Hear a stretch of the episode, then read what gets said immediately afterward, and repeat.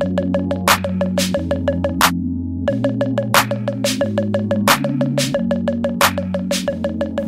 irmãos, nessa manhã nós vamos dar início a uma série de estudos sobre as doutrinas da graça. Doutrina da graça nada, nada mais é do que uma, uma forma sobre, sobre falar sobre a salvação do ser humano, a doutrina da salvação do ser humano. São verdades que nós encontramos por toda a Escritura. Né? E podemos dizer que as doutrinas da graça são, são pilares de sustentação de, daquilo que nós chamamos de teologia reformada também. É, não sei se os irmãos já perceberam, é, o, o, o, símbolo da nossa igreja, ele é uma, uma flor, uma tulipa, né? e tem um porquê disso. É uma referência às doutrinas da graça. Né? E nós vamos falar um pouco sobre isso hoje, sobre essas doutrinas, e vamos falar hoje sobre uma delas, e essa série será em cinco domingos seguidos, aula após aula. Bom, as doutrinas da graça, inicialmente, falando sobre o símbolo da nossa igreja, que é uma tulipa, e ela é dividida por um acróstico, nós chamamos assim. Né? Um acróstico que, que, que mostra essas doutrinas de uma forma separada, linha por linha, cada letra significa uma doutrina. Eu vou ler com os irmãos essas doutrinas. A primeira doutrina, que é da letra T, seria é a depravação total do ser humano. A segunda, que é da letra U, que nós vamos estudar no próximo domingo, é a eleição incondicional. A terceira, a expiação ilimitada. A quarta, a graça irresistível e a quinta é a perseverança dos santos.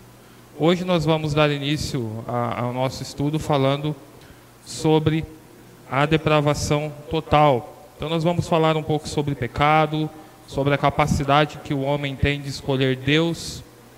Né? Vamos falar um pouquinho, bem pouco, sobre livre-arbítrio, para nós não entrarmos na, na aula seguinte.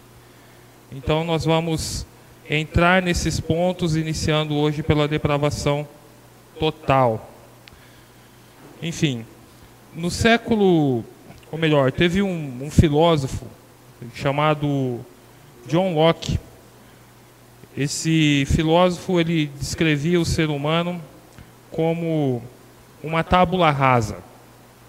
É, ele fala que o homem nasce neutro, como se ele fosse uma folha em branco e ele vai construindo a sua personalidade, as suas aptidões, a sua moral ao longo de sua vida. É isso que a filosofia desse filósofo inglês diz. Por contrapartida, anos depois surgiu um outro filósofo, um filósofo francês, chamado Jean-Jacques Rousseau, que é esse simpático senhor, e ele diz que o homem nasce bom e que é a sociedade que o corrompe. Esses pensamentos, tanto do filósofo John Locke como de Jean-Jacques Rousseau, são pensamentos muito presentes nos nossos dias até hoje e implicam diretamente na forma como a nossa sociedade enxerga o ser humano. Ou seja, é muito comum quando nós vemos um bandido um, sendo tratado como vítima da sociedade, por exemplo, ou quando a miséria ou a pobreza se torna uma justificativa por um ato criminoso ou uma situação que comprometa a segurança de uma sociedade de, de forma plena. Então, o pensamento desses homens lá do passado tem implicado na nossa sociedade até os dias de hoje. E muitas vezes em nós mesmos, quando nós colocamos a culpa das nossas atitudes, dos atos que tomamos, dos nossos desvios moral, na nossa criação ou na condição que vivemos. Então, o pensamento desses homens traz esse tipo de conforto, vamos dizer assim, para os atos que a sociedade comete, para os atos que nós cometemos. A Bíblia, por outro lado, ela vai apresentar uma antropologia diferente do que esses homens dizem. A Bíblia, de certa forma, ela é um pouco mais pessimista com relação à natureza humana do que esses filósofos disseram. Ele, a Bíblia vai falar que o ser humano não é um ser humano neutro, vai falar que ele não nasce bom. A Bíblia vai nos mostrar que nós já nascemos maus, já nascemos no pecado. É isso que a Bíblia vai falar sobre o homem, que o homem já nasce corrompido, e isso nós chamamos de depravação total, que é a doutrina que nós vamos estudar hoje. E o que é a depravação total? Nos cânones de Dort, que é um documento que foi escrito exatamente para descrever os pontos dessa doutrina, ou seja, da doutrina da graça. Ela define da seguinte forma a, a condição humana: todos os homens são concebidos em pecados e nascem como filhos da ira, incapazes de qualquer ação que os salve, inclinados para o mal, mortos em pecados e escravos do pecado. Sem a graça do Espírito Santo regenerador, nem desejam, nem tampouco podem retornar a Deus, corrigir suas naturezas corrompidas, ou ao menos estar dispostos para essa correção. Essa é a condição humana descrito pelos cânones de Dort, que é um documento que foi criado para explicar, para falar sobre essas doutrinas. Essa doutrina ela vai falar do estado humano no pecado e na sua incapacidade de encontrar o Senhor, de se sujeitar a Deus, uma vez que o homem deseja o pecado. O homem não deseja a pessoa de Deus. Se não houver uma ação do Espírito Santo no coração do homem, ele não desejará Deus. Considerando o que a depravação total é, nós vamos falar um pouco sobre o que ela não é. A depravação total não significa que os homens são maus o tanto que eles poderiam ser. Ela não significa isso. Não significa que o nosso estado de maldade é sempre o último nível de maldade. Não significa isso. Também não significa que os homens perderam a imagem de Deus. Olha o que diz em Tiago, capítulo 3, no verso 9. Com a língua bendizemos ao Senhor e Pai, e com ela amaldiçoamos os homens, feitos à semelhança de Deus. Ou seja, nós não devemos desprezar um ao outro, porque o homem ainda possui uma imagem de Deus. Ainda que essa imagem ela esteja de alguma forma corrompida, manchada pelo pecado, ela ainda está lá. Por mais que o homem seja corrompido em pecado, tenha nascido no pecado, a imagem de Deus ainda permanece nele. Então isso significa, em terceiro lugar, que o homem, apesar da sua condição, ele é capaz de fazer coisas boas. Ele é capaz de criar algum tipo de pecado, ou melhor, criar algum tipo de bondade apesar do pecado do seu coração. Não significa também que o homem é incapaz de saber discernir o que é certo e o que é errado. Depravação total não significa isso. Ainda que o homem esteja corrompido e separado de Deus, o homem ainda tem uma noção do que é bom, do que é certo, do que é justo, a partir dessa imagem de Deus no seu coração. Não significa também que o homem sempre irá pecar da pior forma possível. A depravação total não significa isso. É lógico que existem gradações de pecado na vida do homem, né? Mas alguns homens, mesmo sendo corrompidos, conseguem ser bons pais, bons maridos, boas pessoas na sociedade, apesar dessa corrupção no seu pecado. Recapitulando, a depravação total significa aquilo que é descrito nos cânones de Dort. Primeiro, fomos corrompidos, no, fomos concebidos no pecado, nascemos como filhos da ira, somos incapazes de qualquer ação que nos salve, nascemos inclinados para o mal, nascemos mortos no pecado, nascemos escravos do pecado. Sem a graça do Espírito Santo, nós não desejamos Deus, nem podemos retornar a Deus, nem podemos corrigir a nossa natureza corrompida e nem estar disposta a essa correção da nossa natureza corrompida. Essa é a descrição da doutrina da depravação total que está dentro dos cânones de Dort. Mas essa descrição é bíblica? É uma descrição válida? Nós podemos tomar essa descrição que está nos cânones de Dort, que foram feitos por homens que também são manchados pelo pecado, como válida? É isso que nós vamos ver agora nessa manhã. Se os irmãos tiverem alguma pergunta ao longo do que estiver sendo dito aqui, podem levantar a mão, a gente tira as dúvidas dentro da nossa capacidade também, e nós vamos falando sobre o tema.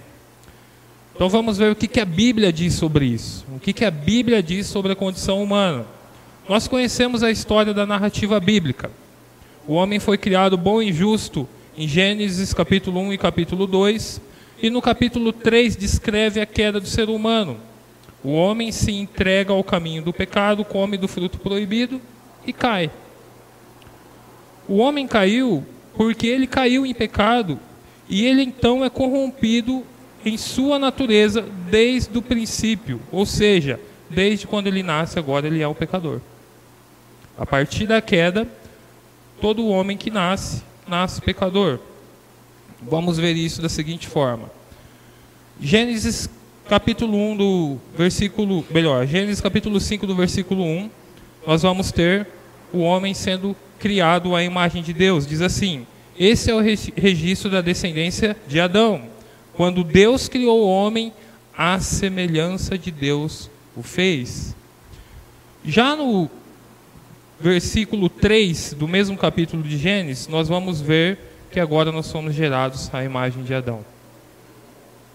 Aos 130 anos, Adão gerou um filho, a sua imagem e semelhança, conforme a sua imagem, e deu-lhe o nome Sete. Ou seja, Adão foi criado à imagem e semelhança de Deus, e nós todos fomos criados à imagem de Adão, pecador. Então, a partir da queda, todos nós nascemos em pecados. Como descendente de Adão, nós somos descendentes do homem pecador. Nós somos descendentes do próprio pecado, já nascemos no pecado e já nascemos com a maldade no nosso coração. Em Gênesis, ainda no capítulo 6, no verso 5, nós vamos ver a seguinte sentença, a seguinte mensagem que diz o seguinte: o Senhor viu que a perversidade do homem tinha aumentado na terra e que toda a inclinação dos pensamentos do seu coração era somente para o mal. Nos nossos tempos, nós separamos coração de mente. Né? Nas Escrituras, coração remete ao todo o interior humano, ao homem como um todo. Então, quando, quando nós lemos aqui, falando que que os pensamentos, do, é, que a inclinação dos pensamentos e do coração eram sempre para o mal, está falando de maneira geral. O homem como um todo tinha os seus pensamentos todos inclinados para o mal. Esse texto que nós lemos, ele é um texto pré-diluviano, ou seja, antes do dilúvio. Deus está dizendo que a maldade se multiplicava toda, sobre toda a terra, a maldade do homem, a imaginação do seu coração eram más continuamente. Daí a gente pensa, bom, veio o dilúvio, Deus resolveu o problema. Agora nós vamos ver um texto pós-diluviano, que é em Gênesis capítulo 8, no verso 21, diz o seguinte: E sentiu, o, o Senhor sentiu o aroma agradável e disse a si mesmo: Nunca mais amaldiçoarei a terra por causa do homem, pois seu coração é inteiramente inclinado para o mal desde a infância. E nunca mais destruirei todos os ser vivos como fiz dessa vez. A ideia no, no hebraico aqui, da infância, é desde bebê mesmo. Ele não está falando ah, a partir dos 12, a partir dos 13. É desde bebê a ideia do hebraico. Desde o nosso nascimento, a imaginação do nosso coração é má. A maldade, ela não é simplesmente aprendida ela já, vai, já faz parte de quem nós somos desde o nosso nascimento. Por exemplo, quem tem filhos pequenos ou tem contato com filhos pequenos, se parar e pensar assim, quem que ensinou um bebê ou uma criança pequena a mentir? Ninguém ensinou. chega um momento que essa criança ela já vai desenvolver isso. Uma das primeiras palavras que a criança diz é meu. Ou seja, já é o egoísmo embutido ali. Ela nem sabe o que é dividir. A gente precisa ensinar a criança a dividir as coisas com o outro, porque tudo é dela. Né? Um bebê pequeno já nem anda ainda, já quer bater no rosto da mãe. Então, assim, são situações que nós vemos em bebês e ninguém explica de onde vem isso. Não é algo ensinado, é algo que já nasce no ser humano. Ou seja, nós não nascemos como uma tábula rasa, como uma folha em branco, e nós não nascemos bons e somos corrompidos pela sociedade. Nós já nascemos maus. As crianças, elas não precisam ser ensinadas à maldade, basta você não corrigir o seu filho. Não instrua o seu filho no caminho que ele deve andar e você terá um, um adulto na sua pior condição de maldade. Nós não precisamos ensinar uma criança a mentir, nós precisamos ensinar uma criança a falar a verdade. É isso que nós precisamos fazer, porque elas já nascem sabendo. Os bebês que nascem, as crianças que nascem, elas são corrompidas pelo pecado. Por exemplo, se você já trabalhou em berçário infantil, ou se você tem filhos pequenos, você já identificou algum, algum nível de maldade nessas crianças. Como nós lemos, não é, nunca é o último nível de maldade, porque a misericórdia de Deus e a graça de Deus ainda está sobre a raça humana, é o que nós chamamos de graça comum, porque o ser humano ele é capaz das piores coisas. Então Deus ainda é um limitador dessa, de toda essa maldade. Então como as crianças não precisam ser ensinadas a fazer o mal, porque o pecado já está no coração do homem desde o seu nascimento. Olha o que Davi diz no Salmo 51, no verso 5. Sei que sou pecador desde que nasci. Sim, desde, me que, desde que me concebeu minha mãe. Olha o que Davi está dizendo. A formação intrauterina de Davi foi uma formação em pecado.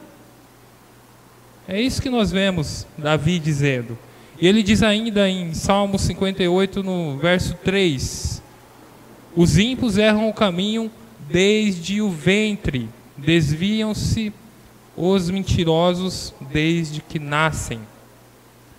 Ou seja, nós não precisamos ensinar ninguém a mentir.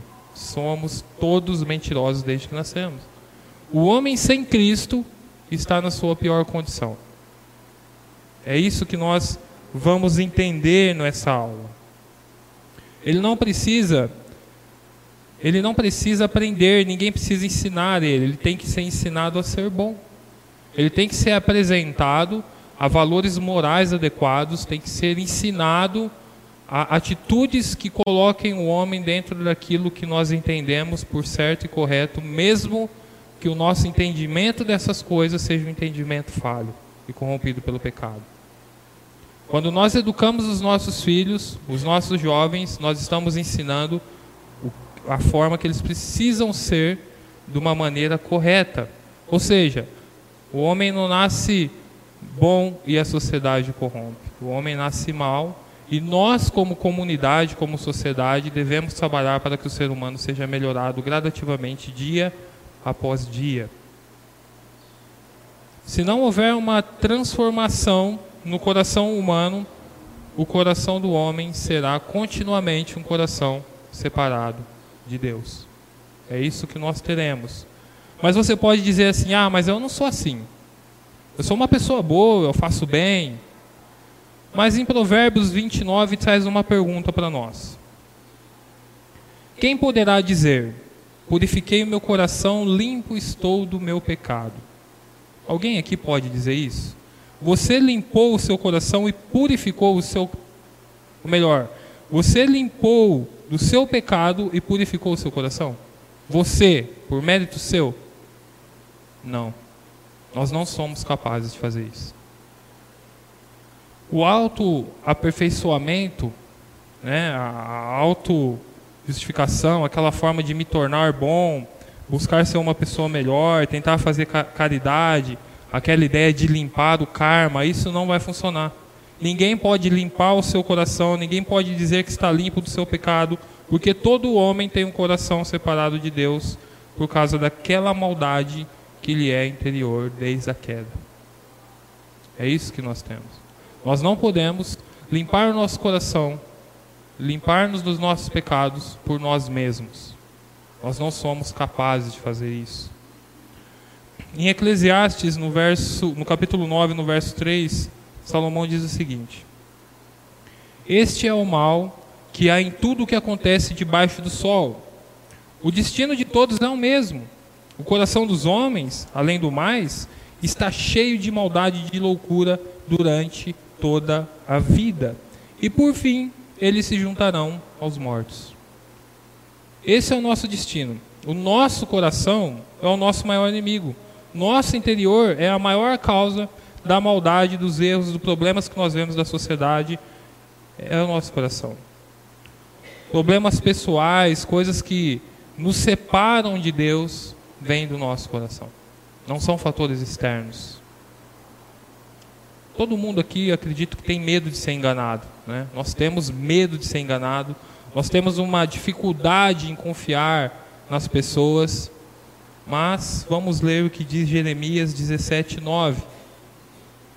O coração é mais enganoso do que qualquer outra coisa, e sua doença é incurável. Quem é capaz de compreendê-lo?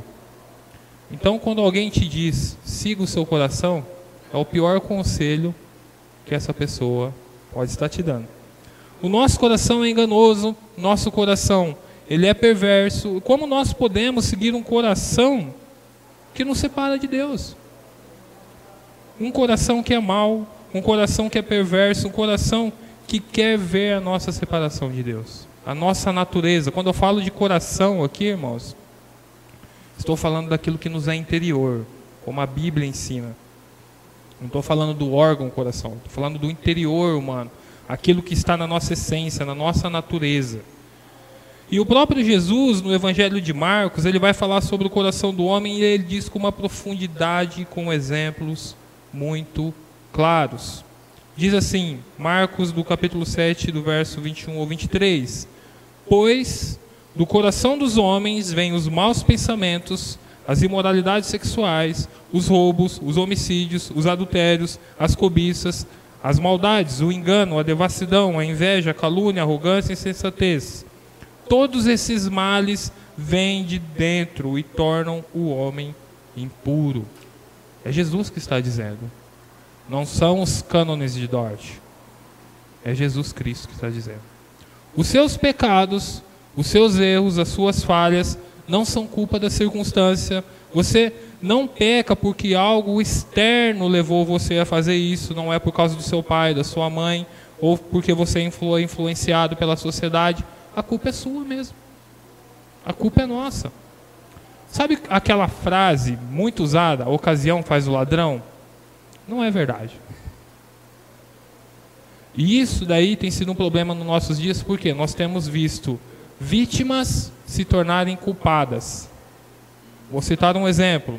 Eu esqueci o meu carro ali com a janela aberta.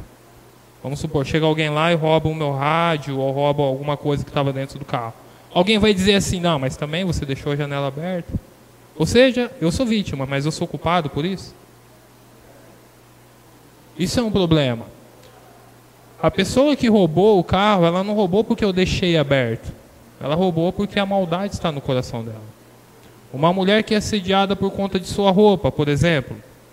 Não que nós vamos defender aqui o uso de roupas que expõem o corpo da mulher, mas por vezes nós vemos nos noticiários é, coisas absurdas acontecendo, e ainda há quem coloque a culpa na mulher, porque ela estava usando uma roupa inadequada. Gente, é um absurdo isso. Ou seja, é como se nós estivéssemos defendendo o que diz os filósofos que nós lemos, que o homem ele nasce uma tábula rasa, nasce neutro, e a sua e a situação vai definir o que se ele é bom ou mal. Ou ele nasce bom, e o externo corrompe, a sociedade corrompe. Não, não é isso. Nós não podemos defender que os atos de maldades são cometidos por coisas externas, por situações, por ocasiões. Não, essas coisas acontecem por conta da maldade do coração do homem. E Jesus, quando ele diz esse texto, é como se fosse um tapa na cara de, daqueles que dizem que os criminosos são criminosos por culpa da sociedade. Jesus ele está respondendo a pergunta da seguinte forma: é como se alguém perguntasse para ele, Jesus, de onde vem o crime? De onde vêm os homicídios? De onde vêm os furtos? São atos criminosos. O, o homicida, o ladrão, ele é um criminoso. De onde sai o crime? Jesus não está dizendo que o crime sai de uma influência social que leva o homem a isso. Não sai das más condições de vida que ele leva, ou da influência social que o homem sofre, não das más condições de vida. O assassinato, o roubo, não é fruto da ostentação de quem tem dinheiro, não é da desigualdade social. O roubo, o crime, os assassinatos saem única e exclusivamente do coração do homem. E, infelizmente, nós vemos que muitas pessoas engolem essa conversa. Cristãos também. De acreditar que a sociedade está como está por culpa dela própria. Se a sociedade corrompe, corrompe o homem, quem corrompeu a sociedade? Caim matou seu irmão. Caim não tinha time de futebol, não tinha televisão, não tinha videogame, não tinha partido político, nada que o influenciasse a isso, a não ser o seu coração. É isso que nós precisamos entender. Porque quando nós colocamos a culpa em fatores externos, é como se nós dissemos que, disséssemos que a nossa redenção também estivesse em fatores externos. Se o fruto da nossa maldade está naquilo que a sociedade nos oferece, o fruto da nossa redenção também vai estar lá? Quer dizer, se a sociedade for igualitária, tudo certo, tudo resolvido, distribuição de renda, tudo certo, não tiver pobreza, não tiver crises sociais, não tiver guerras, viveremos em paz? A nossa paz, a nossa redenção está nessas coisas ou está em Cristo? Porque se nós falarmos que a culpa da sociedade estar da forma que está é em função do que o externo oferece, nós teremos que dizer também que se corrigimos o externo, a sociedade estará salva. E essa não é uma verdade, não é isso que as Escrituras dizem. A nossa redenção está em Cristo. É só Ele que tem o poder de mudar o coração do homem. Em Romanos 3, vai dizer que não há um justo sequer, nenhum sequer. Não há nenhum homem justo. Não há nenhum homem bom, não há nenhum homem que esteja limpo diante de Deus. Ninguém encontrou santidade, ninguém é limpo do próprio mal, do seu próprio pecado. A descrição que é feita do homem em Romanos 3 é gravíssima. Paulo ele vai citar o Antigo Testamento para falar sobre isso aqui. Em Romanos 3, do versículo 10 ao 18, são citações do Antigo Testamento que Paulo está provando a teologia da maldade do coração do homem. O que diz em Romanos capítulo 3, do verso 10 ao 18. Diz assim: Como está escrito, não há nenhum justo, nenhum sequer. Não há ninguém que entenda, ninguém que busque a Deus. Todos se desviaram, tornaram-se juntamente, juntamente inúteis. Não há ninguém que faça o bem, não há nenhum sequer. Suas gargantas são um túmulo aberto, com suas línguas enganam. Veneno de serpente está em seus lábios. Suas bocas estão cheias de maldade e amargura. Seus pés são ágeis para derramar o sangue. Ruína e desgraça marcam os seus caminhos, e não conhecem o caminho da paz. Aos seus olhos é, é inútil temer a Deus. Essa é a descrição do homem apresentada em Romanos. O homem sem Cristo é isso aqui, irmãos. O homem em sua natureza é isso aqui descrito em Romanos, capítulo 3. Perceba que não há ninguém que entenda, não há quem busque a Deus. O homem separado de Cristo, ele não entende as coisas de Deus, ele não busca Deus, não pode buscar a Deus, ele não pode entender a Deus. Como é então que um homem pecador pode ser livre para escolher Deus? Como? A gente fala de livre-arbítrio, uma vontade livre. A palavra arbítrio significa vontade. Como o homem terá vontade livre se ele não pode buscar a Deus? Se ele não consegue buscar a Deus? Se ele não tem a capacidade de encontrar o Senhor por causa da maldade do seu coração? Como que ele pode escolher Deus? Todos se extraviaram e juntamente se fizeram, se fizeram inúteis. Não há quem faça o bem, não há nenhum só. Desculpa. Mas aí alguém pode dizer assim, mas eu sou exceção para isso aí. Eu conheço alguém que é exceção. Não há quem faça o bem. Não há um só. Deus está dizendo isso no texto. A sua garganta é um sepulcro aberto, com línguas tratam enganosamente, peçonha de áspides debaixo de seus lábios, cuja boca está cheia de maldição e amargura.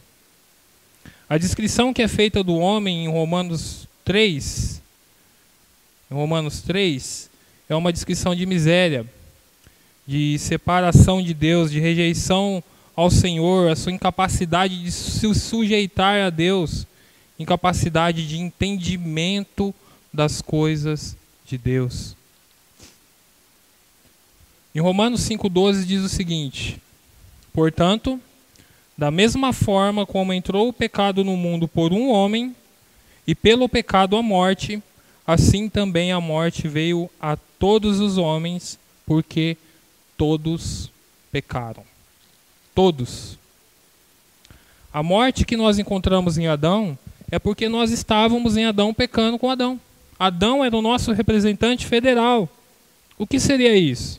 Por exemplo, somos todos brasileiros e vivemos no Brasil. Se amanhã ou depois o nosso presidente resolve entrar em guerra, o Brasil está em guerra. Eu não entrei em guerra. Mas ele é nosso representante. Então nós estamos em guerra também. É isso que acontece em Adão. Nós estávamos em Adão. Então, como Adão pecou, nós todos pecamos.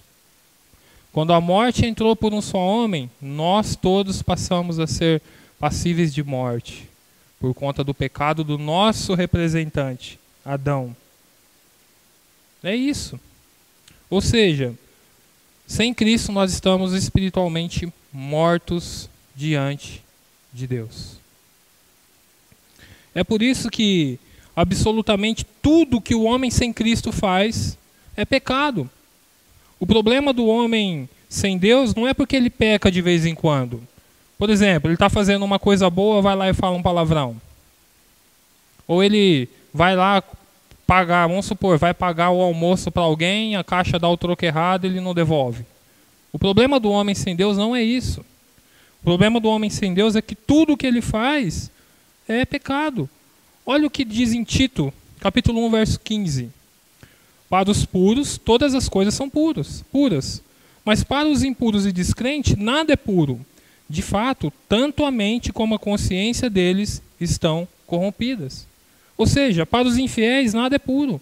Para o homem sem Cristo, nada é puro. Nada do que ele faz é puro. O homem sem Deus faz com que tudo aquilo que ele faça é uma impureza, porque ele está contaminado.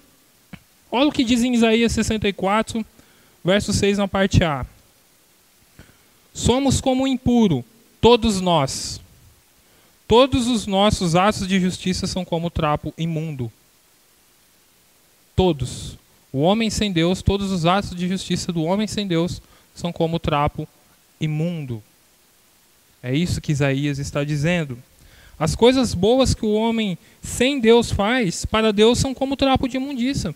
Até o nosso bem está contaminado pelo nosso pecado. O homem sem Cristo, até o bem que ele faz está contaminado pelo pecado. Olha o que diz em 1 Coríntios 10, 31. Assim, quer vocês comam, bebam ou façam qualquer outra coisa, façam tudo para a glória de Deus. O que o homem sem Deus faz para a glória de Deus? Nada. Nada do que ele faz é para a glória de Deus. Olhe em Romanos 14, 23, na parte B. Mas aquele que tem dúvida é condenado a se comer, porque não come com fé. E tudo que não provém da fé é pecado. O que o homem sem Deus faz por fé? Nada. Percebe, irmãos? Tudo que ele faz, o homem sem Cristo, é um pecado contra Deus. Porque ele não faz nada para a glória de Deus. Olha o que Jesus disse em Mateus 22, 37. Respondeu Jesus: Ame o Senhor seu Deus de todo o seu coração, toda a sua alma e todo o entendimento. Que homem sem Deus adora o Senhor assim? Nós, que já somos salvos, temos dificuldade às vezes de fazer isso. Imagine um homem sem Deus, irmãos. Nenhum consegue fazer isso.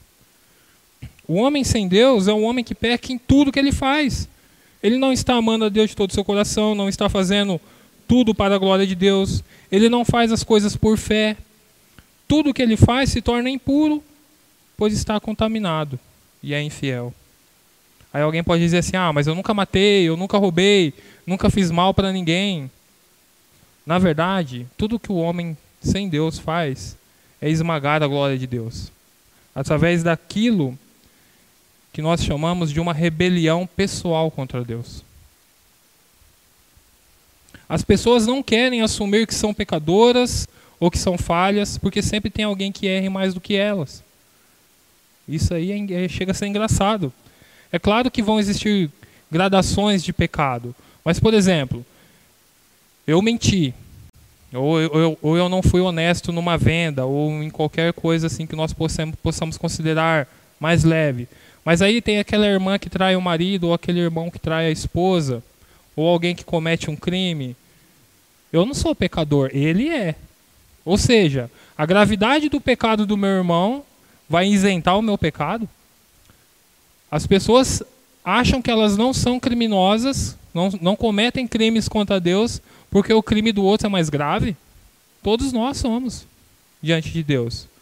O homem sem Cristo Todos os seus atos são criminosos.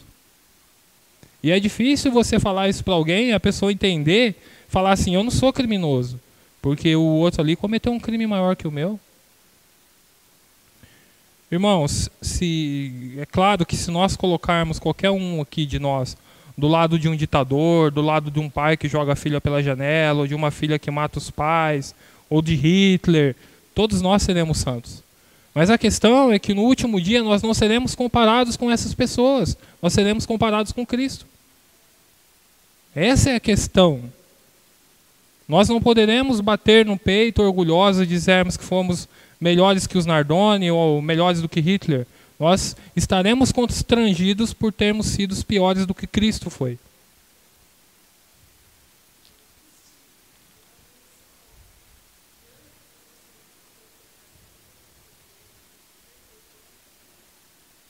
Eu acredito, bom, respondendo a pergunta, a pergunta que foi feita, talvez os irmãos não tenham compreendido, é se existe alguém salvo que ame a Deus perfeitamente como nós lemos aqui em Mateus 22, 37. A palavra perfeita, refletindo a nós, porque embora nós fomos salvos e limpos do nosso pecado, nós continuamos pecadores. Nós continuamos errando, ou seja, nós continuamos falhos. Nós não somos perfeitos. Nós não conseguiremos fazer nada perfeitamente, nem amar ao Senhor. Por quê? Nós podemos usar de exemplo nós mesmos, salvos. Quantas vezes nós trocamos, por exemplo, vou dar um exemplo simples, estar no culto por um conforto nosso. Vamos supor, está chovendo, eu não vou no culto porque está chovendo. Nós estamos amando Deus acima de todas as coisas, nesse caso? Não. Então, ainda o homem salvo é possível que ele não consiga amar a Deus de todo o seu coração, toda a sua alma e todo o seu entendimento, porque ele ainda é falho.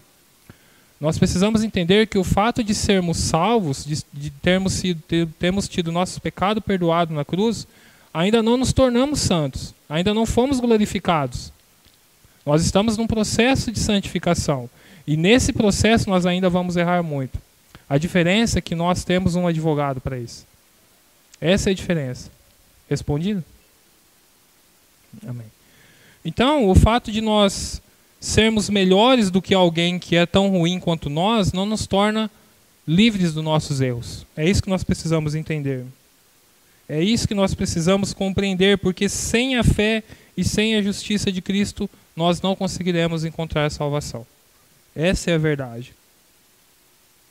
Por exemplo, alguém que é muito bom, às vezes a gente fala assim: nossa, aquele irmão é uma bênção, só falta Jesus. Pode perguntar. Entendi. A pergunta do irmão é assim: se eu cometi um pecado, se eu entendo que eu cometi um pecado, eu vou pedir perdão para Deus me perdoar? Vai chegar um dia que eu não vou mais cometer esse pecado? É essa a pergunta, né? Assim, para nós entendermos, só de você entender que cometeu um pecado, já existe uma obra do Espírito Santo na sua vida. Porque o homem sem Cristo, ele não acha que os atos de maldade dele são atos de maldade. Isso já é uma, uma evidência que existe uma obra do Espírito Santo na sua vida. Isso é o primeiro ponto. Reconhecer que nós erramos. Por que, que nós vemos a maldade tão explícita aí fora? Porque as pessoas não acham que é maldade. As pessoas não acham que o pecado é pecado. Elas não têm é, um, uma formação moral que condene aquele ato. Então, só de você ter um entendimento que você cometeu um ato que desagrade a Deus, já é uma evidência que há uma obra do Espírito Santo em sua vida. Esse é o primeiro ponto. O fato de sermos salvos não diz que nós não vamos pecar mais. Nós precisamos entender isso. Mas também não diz que por conta disso nós vamos pecar de qualquer forma. Isso é um processo de santificação. Por exemplo, nós vamos cometer alguns erros ainda, mas nós não seremos satisfeitos com esses erros. Nós vamos orar a Deus, pedir para que Deus nos perdoe, que Deus nos sustente, nos dê força para lutar contra aquele pecado. Por exemplo, pode ser que uma pessoa convertida lute com um determinado pecado. Pode ser diversos pecados, pode ser homossexualismo, pode ser algum tipo de vício, enfim. Essa pessoa pode vir à igreja ter um encontro com Cristo e nunca mais se sentir atraído por aquele pecado. Mas podem ter pessoas que vão ter que lutar com esse pecado até o fim de sua vida. Isso pode acontecer. Exatamente. Aí vai entrar outras questões que eu tenho que negar a mim mesmo, eu tenho que negar minhas vontades. Isso é um processo de santificação. Chegará um momento que os seus pecados te causarão nojo antes de que você cometa. Não te causarão nojo depois que você cometeu. Isso é um processo. Então, assim, só de nós identificarmos e entendermos que nós falhamos ou que cometemos algum pecado já é uma evidência que há uma obra do Espírito Santo em nossas vidas. O homem sem Cristo não reconhece seu pecado. Isso é uma marca da depravação total. Não reconhecer o seu pecado e não achar que está errado. Por isso que nós vemos o mundo do jeito que ele está. Respondido? Amém. Então, se uma pessoa, às vezes a gente vê uma pessoa e fala assim: Poxa, aquela pessoa é tão legal, só falta Jesus. Se falta Jesus, falta tudo, irmãos. Mesma coisa, falar, ah, aquela pessoa é tão legal, só tem um defeito, bate na mãe. Compromete toda a imagem que nós temos dessa pessoa. Mas se essa pessoa falta Jesus, falta tudo. É isso que nós precisamos entender. Ou seja, o homem sem Deus é totalmente entregue ao pecado. O homem sem Cristo é totalmente entregue ao pecado. Essa é a descrição bíblica da pessoa que ainda não encontrou Cristo Jesus. Ela tem um coração totalmente depravado e tudo que ela faz é inimizade contra Deus. Tudo. Olha o que João diz em, no capítulo 15, verso 5. Eu sou a videira. Só para a gente entender, Jesus está falando aqui para crentes. Eu sou a videira, vocês são os ramos. Se alguém permanece em mim ou nele, esse dá muito fruto. Porque sem mim vocês nada, vocês não podem fazer coisa alguma. Se o homem com Cristo só consegue fazer as coisas boas por causa de Cristo, imagina o homem sem Cristo. O que, que ele faz? Se nós cristãos fazemos coisas boas por intermédio de Cristo, imagina o homem sem Cristo. O que, que ele faz de bom? A depravação total ela vai mostrar que o homem por si só não tem capacidade de escolher Deus, que ele é inimigo de Deus. O próprio Jesus diz em João 5,40, no final, nos diz assim: Contudo, vocês não querem vir a mim para ter vida. Ele diz que nós não queremos ir a Ele. Jesus está dizendo. Esse ponto vai levar ao livre-arbítrio, ou seja, a capacidade do homem escolher a Deus. Escolher a Deus seria uma escolha boa diante de Deus. Mas o homem não tem capacidade. A sua vontade não é escolher Deus. Por exemplo, eu não gosto de giló. Eu. Se eu vou na casa de alguém, a pessoa me oferece giló ou hambúrguer. Se a pessoa me oferecer mil vezes, eu vou escolher hambúrguer. Dez mil vezes, eu vou escolher hambúrguer. eu não eu não estou sendo proibido de escolher o giló. Mas a minha vontade não é giló, é hambúrguer. Então assim, o homem não segura, o Deus não segura o homem pelo pé ou amarra o homem, impedindo que ele o escolha. É isso que nós precisamos entender. Deus ele não proíbe que o homem escolha ele. Mas a vontade do homem não é escolher Deus. Se você oferece santidade para alguém, o que, que a pessoa prefere? Por que, que é difícil trazer alguém na igreja? Por que, que é difícil levar alguém para um grupo de conexão? Porque a escolha da pessoa nunca vai ser buscar a Deus. Às vezes nós chamamos alguém para ir na igreja, a pessoa fala: Ah, irmão, hoje não dá, tem jogo do Corinthians. Percebe? Ah, hoje não dá, vou, vou assar uma carninha em casa com a minha esposa. Percebe a dificuldade que o homem tem para aceitar aquilo que é santo, aquilo que é divino? Ou seja, ele não é proibido, mas a sua natureza, a sua vontade faz com que ele não escolha Deus.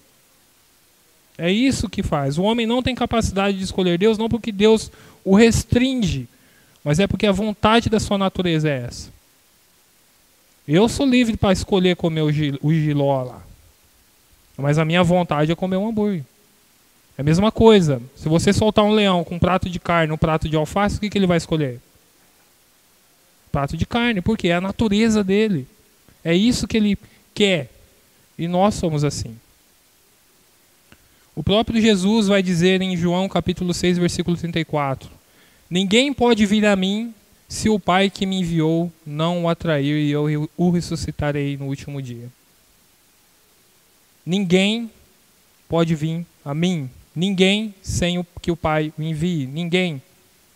Outro dia eu ouvi um pregador dando uma ilustração que eu achei fantástica. Imagine, você está lá na Rodrigues Alves, vamos, vamos pôr um outro lugar. Está lá no calçadão, sábado, 11 horas da manhã, ou seja, um formigueiro de gente, e tem uma portinha escrita assim: Vinde a mim todos que estáis cansados e eu vos aliviarei. Vai ter gente que vai entrar, vai ter gente que vai abrir a porta, vai olhar, vai ter gente que não vai nem ligar. Aqueles que entraram inicialmente a gente pode pensar assim, eles entraram porque quiseram. Mas a hora que eles olharem para trás, vai ter outra placa, outra placa que vai estar escrito isso aqui, ó, ninguém pode vir a mim se o Pai que me enviou não enviar. Percebe? Ou seja, inicialmente parece que é a escolha do homem, mas a hora que ele passa pela porta e olha para trás, tem outra plaquinha escrita. É, é isso que acontece. Então, se Deus não operar no coração do homem, se o Espírito Santo não convencer o homem do pecado, da justiça e do juízo, o homem não chegará a Cristo. Essa é a verdade. Mas e aí, como que faz? O homem é tão miserável assim, como que ele vai se chegar a Deus? Por que, que um ponto desse que se chama depravação total faz parte das doutrinas da graça? Parece que não combina muito, né? Depravação total, doutrinas da graça, fala assim, meu, o homem é miserável, como que, ele, que Deus ainda vai ser gracioso com esse homem? O problema do homem está no coração, no seu interior. Vamos ver o que diz em Romano, em Deuteronômios, capítulo 30, verso 6. O Senhor, o seu Deus, dará um coração fiel a vocês e aos seus descendentes, para que o amem de todo o coração, de toda a tua alma e vivam. Aí entra a graça. O Senhor vai nos dar um novo coração. Ezequiel 36, 26. Darei a vocês um novo coração e porei um espírito novo em vocês. Tirarei de vocês o coração de pedra e lhe darei um coração de carne. Percebe que a obra aqui da mudança do interior do homem é toda de Cristo, é toda de Deus? É Deus quem está fazendo a obra, é Deus que está trocando o coração do homem, limpando o coração do homem, cuidando do coração do homem. Nós não vemos aqui no texto de Deuteronômio Ezequiel Deus dizendo: limpem o seu coração. Não, ele está dizendo: eu farei isso. Se não houver intervenção do próprio Deus, o homem não se chegará a ele.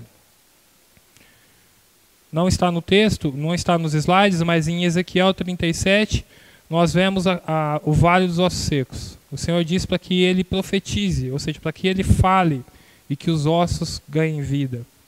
Nós vemos Jesus chamando Lázaro para fora, ou seja, dando uma palavra para Lázaro.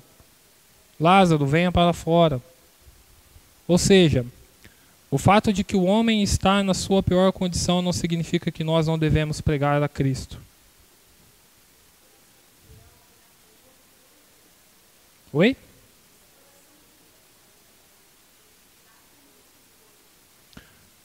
Na glorificação você fala? Esse, esse novo coração que, que Deus fala em Deuteronômio aqui, no texto de Deuteronômio no texto de, de Ezequiel? Isso aqui Deus está dizendo o seguinte: que o coração do homem é um coração de pedra. Lembra quando Jesus conta a parábola do semeador, que ele diz que a semente caiu em solo pedregoso e ali ele não a semente não germinaram? É uma referência bem parecida a esse coração de pedra, porque um coração de pedra ele não vai absorver as coisas de Deus. Então o que, que Deus está dizendo? Esse coração de carne já temos. Porque assim, em outra hora, em outro momento, nós tínhamos um coração de pedra. Por quê? A nossa natureza fazia com, com que o nosso coração era duro e as verdades do Evangelho não penetravam no nosso coração. Então o que, que Deus faz? Essa obra de transformação do homem é quando Deus pega esse coração de pedra, transforma ele num coração de carne, então nós passamos a absorver aquilo que o Evangelho diz. Não somos totalmente fiéis. Mas essa, sim.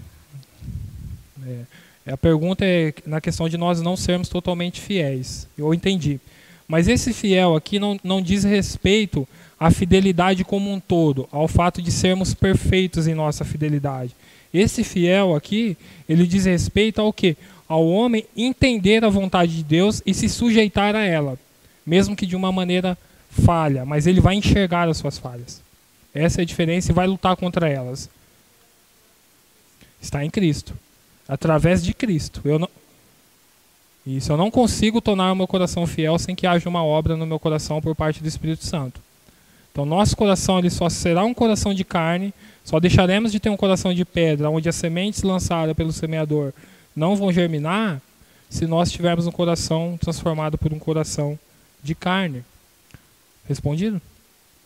Então, usando o exemplo do vale de ossos secos e de Jesus chamando Lázaro para fora, nós vemos que, que nós devemos pregar. Nós devemos pregar. Nós devemos lançar a semente. Porque a obra é feita pelo Espírito Santo. Porque a fé vem pelo ouvir e ouvir a palavra de Deus. E nós devemos pregar a palavra de Deus. Essa transformação essa troca pelo do coração de pedra pelo coração de carne não é a nossa capacidade de falar da verdade das Escrituras, mas é algo que o Espírito Santo vai fazer. Nós devemos pregar. A nossa condição, né, dando já um spoiler para a próxima aula, que é a, sobre a eleição, nós vamos ler em Efésios capítulo 2, que vai falar sobre a condição do homem, que nós estávamos mortos em nossos delitos e pecados e ele nos vivificou. Resumindo, vai em um velório e pede para o morto levantar. Oferece alguma coisa para o morto. Ele não vai ter reação. Ele não está falando doente aqui. Estavam vocês doentes. Um doente pode estar numa cama, ele ainda tem vontade, de, ainda tem condição de pegar um medicamento, se medicar e ir melhorando. Mas um morto nada pode fazer. E é assim que nós estávamos. A nossa condição de depravação total é uma condição que, de mortos. Nós estávamos mortos em nossos delitos e pecados. Ou seja, nós estávamos totalmente sem condição de fazer algo que nos salvasse, algo que nos tirasse dessa condição. Mas Ele nos vivificou. Amém?